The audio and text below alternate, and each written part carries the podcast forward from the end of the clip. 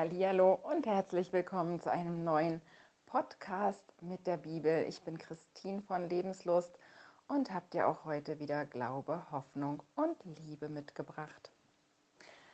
Damit ich nicht wieder so hinterherhinke, wie das bei dem Himmelfahrtsfest der Fall war, möchte ich dir heute gleich etwas über Pfingsten erzählen.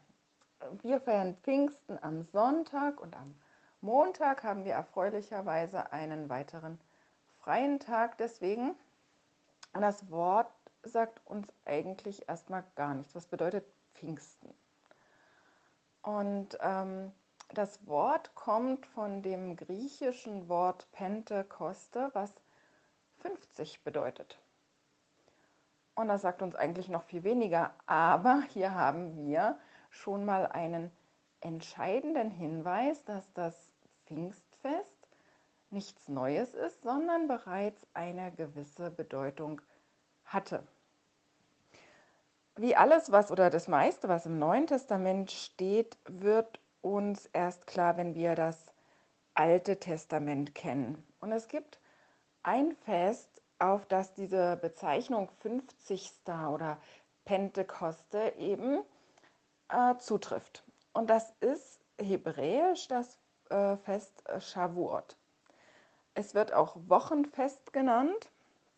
Es war auch ein, ein Erntefest, ein Erntedankfest. Es war das Fest der Weizenernte. Wir wissen ja, dass Passa das Fest der Gerstenernte war oder was eine, eine Connection, eine Verbindung zur Gerste hat und Pfingsten eben mit, der, äh, mit dem Weizen, also dieses Wochenfest. Und zwar hat Gott gesagt, vom Tag nach dem äh, Schabbat an, der Tag, an dem ihr die Getreidegabe als Weihegabe dargebracht habt, also als die Gerste gebracht wurde, nach äh, Pessach, der Tag, an dem Jeschua auferstanden ist, der Tag der Erstlingsfrüchte, da wurden die ersten Gerstengaben gebracht und von da an sollt ihr sieben Wochen abzählen, deshalb auch Wochenfest. Und dann sagt er weiter, zählt 50 Tage bis zum Tag nach dem siebten Sabbat und bringt dann dem Herrn ein Opfer von neuem Getreide. Und das war eben der Weizen.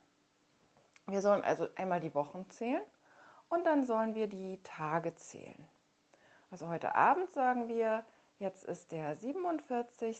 Tag äh, des Oma-Zählens, sagt man. Das ist, Oma ist ein Getreidegefäß und man zählt praktisch ähm, oder das wird einfach so genannt, diese Oma-Zählung. Und es ist die sechste Woche und der 47. Tag. Soweit ist Gottes Befehl gegeben. Die, dieser Fokus dieser Zeit liegt auf dem Zählen. Und was zählen wir? Wir zählen die Tage zum Urlaub, wir zählen die Tage, äh, manche zur Rente oder wir zählen Tage, bis zu einem Ereignis, auf das wir uns total freuen und was uns ähm, ja ganz viel Elan gibt, worauf wir hinleben. Und so ist das hier auch. Wir zählen die Tage bis zu diesem 50. Tag. Warum?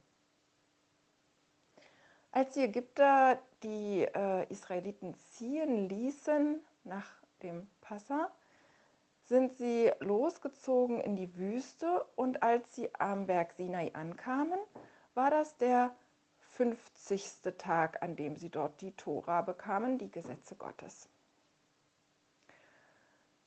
Und das war eben dieses Wochenfest, dieses Shavuot.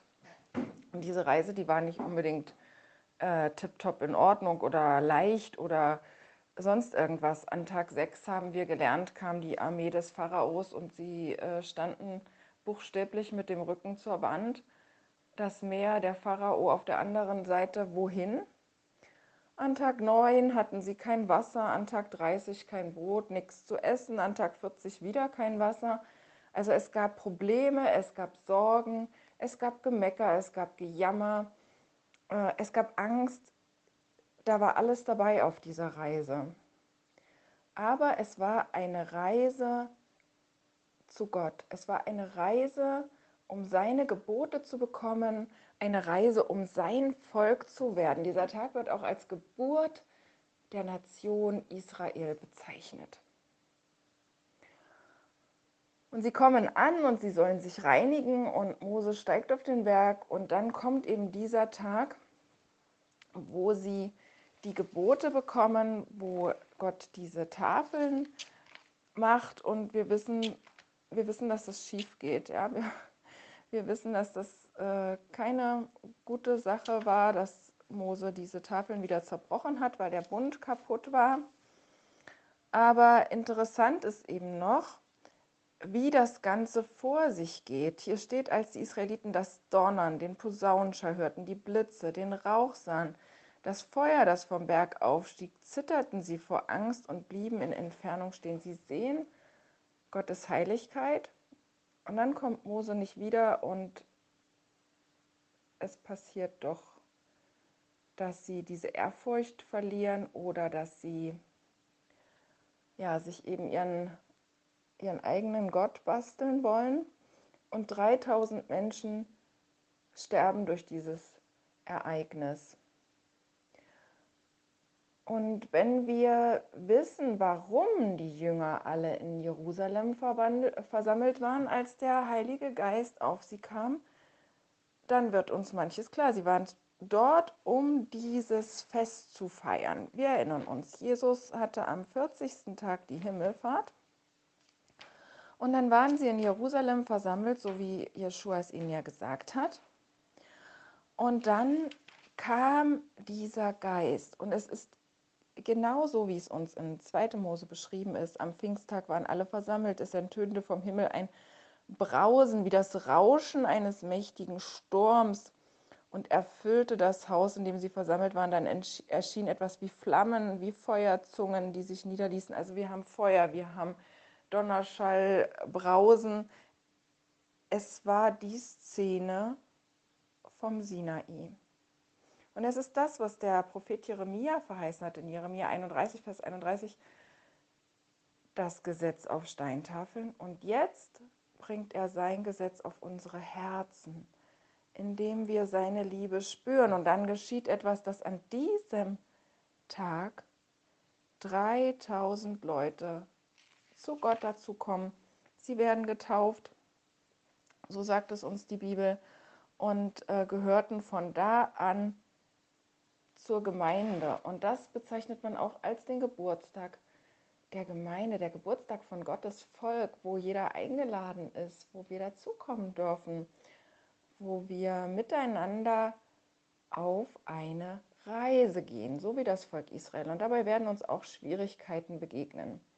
Und jedes Jahr in der Zeit zwischen Passa und diesem Wochenfest, diesem Pentekoste, diesem Pfingstfest, in diesen 50 Tagen konzentrieren wir uns auf eine Art spirituelle Reise, indem wir uns all das bewusst machen, indem wir schauen, wie bereit sind wir, in Gottes neuer Welt zu leben kennen wir seine Vorstellungen von seinem Königreich. Wir haben ja das letzte Mal gesehen, dass Jesus ganz viel erzählte vom Reich Gottes in diesen 40 Tagen und das ist demzufolge sehr wichtig. Und wir lernen zu warten. Wir warten. Sie mussten lernen zu warten und das ist das, was Juden auch heute noch machen. In der Nacht vor Pfingsten äh, schlafen ganz strenge Juden nicht. Sie wachen, sie lesen die Bibel, sie wollen bereit sein, denn darum geht es, dass wir bereit sind.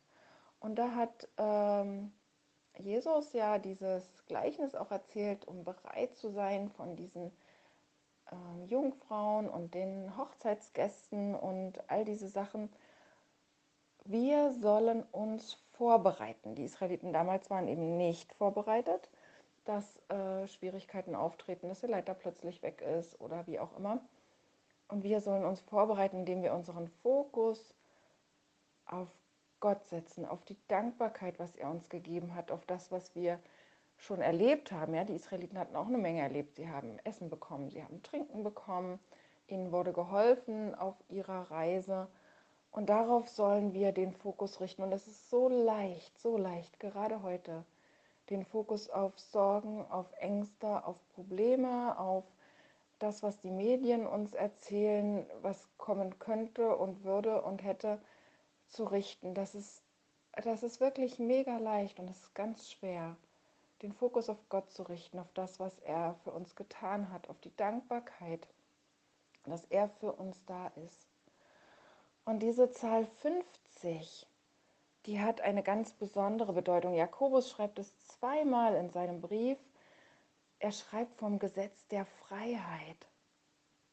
Und das ist Gottes Gesetz. Wir sind frei, wenn wir ihm folgen. Die Zahl 50 war nämlich die Zahl, nach 50 Jahren ist jeder seine Schulden los gewesen. Egal was war, die Schulden wurden erlassen. Man war wieder frei, man bekam seinen Besitz wieder, sein Land.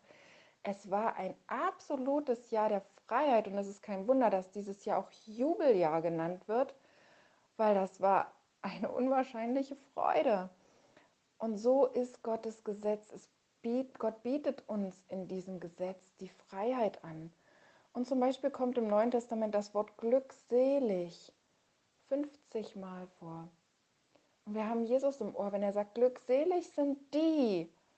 Und dann kommen immer neue Begriffe, die sich an ihn halten, die in ihm ähm, ihr, ihr Glück suchen. Und das ist eine Bedeutung, die, das, die diese Zahl auch im Alten Testament schon hat.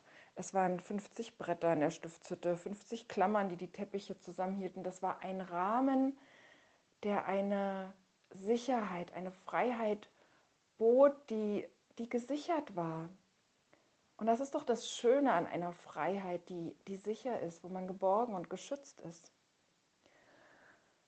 Und den Zahlenwert 50 hat der Buchstabe Nun. Und nun bedeutet Fisch. Und Jeschua ließ zum Beispiel bei der Speisung der 5000 genau 50 Gruppen lagern und bot ihnen dann die zwei Fische und die fünf Brote an.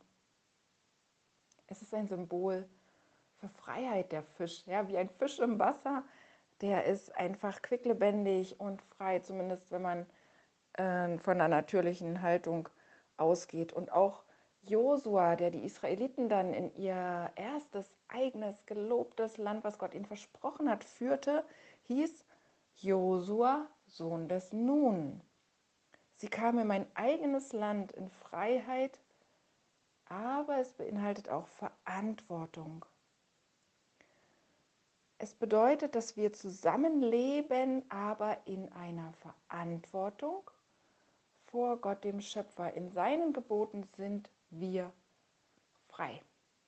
Und das bedeutet Pfingsten, dass dieses Gesetz auf unseren Herzen ist, dass wir uns freuen, dass wir Gott nachfolgen dürfen nach seinen Maßstäben und da eine Freiheit erleben, die wahnsinnig toll ist. Und dazu brauchen wir aber den Geist. Natürlicherweise neigen wir Menschen nicht dazu, Gottes Regeln zu befolgen.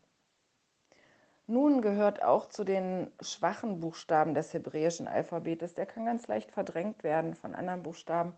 Und so verletzlich ist auch die Freiheit. Aber wenn der Buchstabe verschwindet, hinterlässt der immer einen Punkt.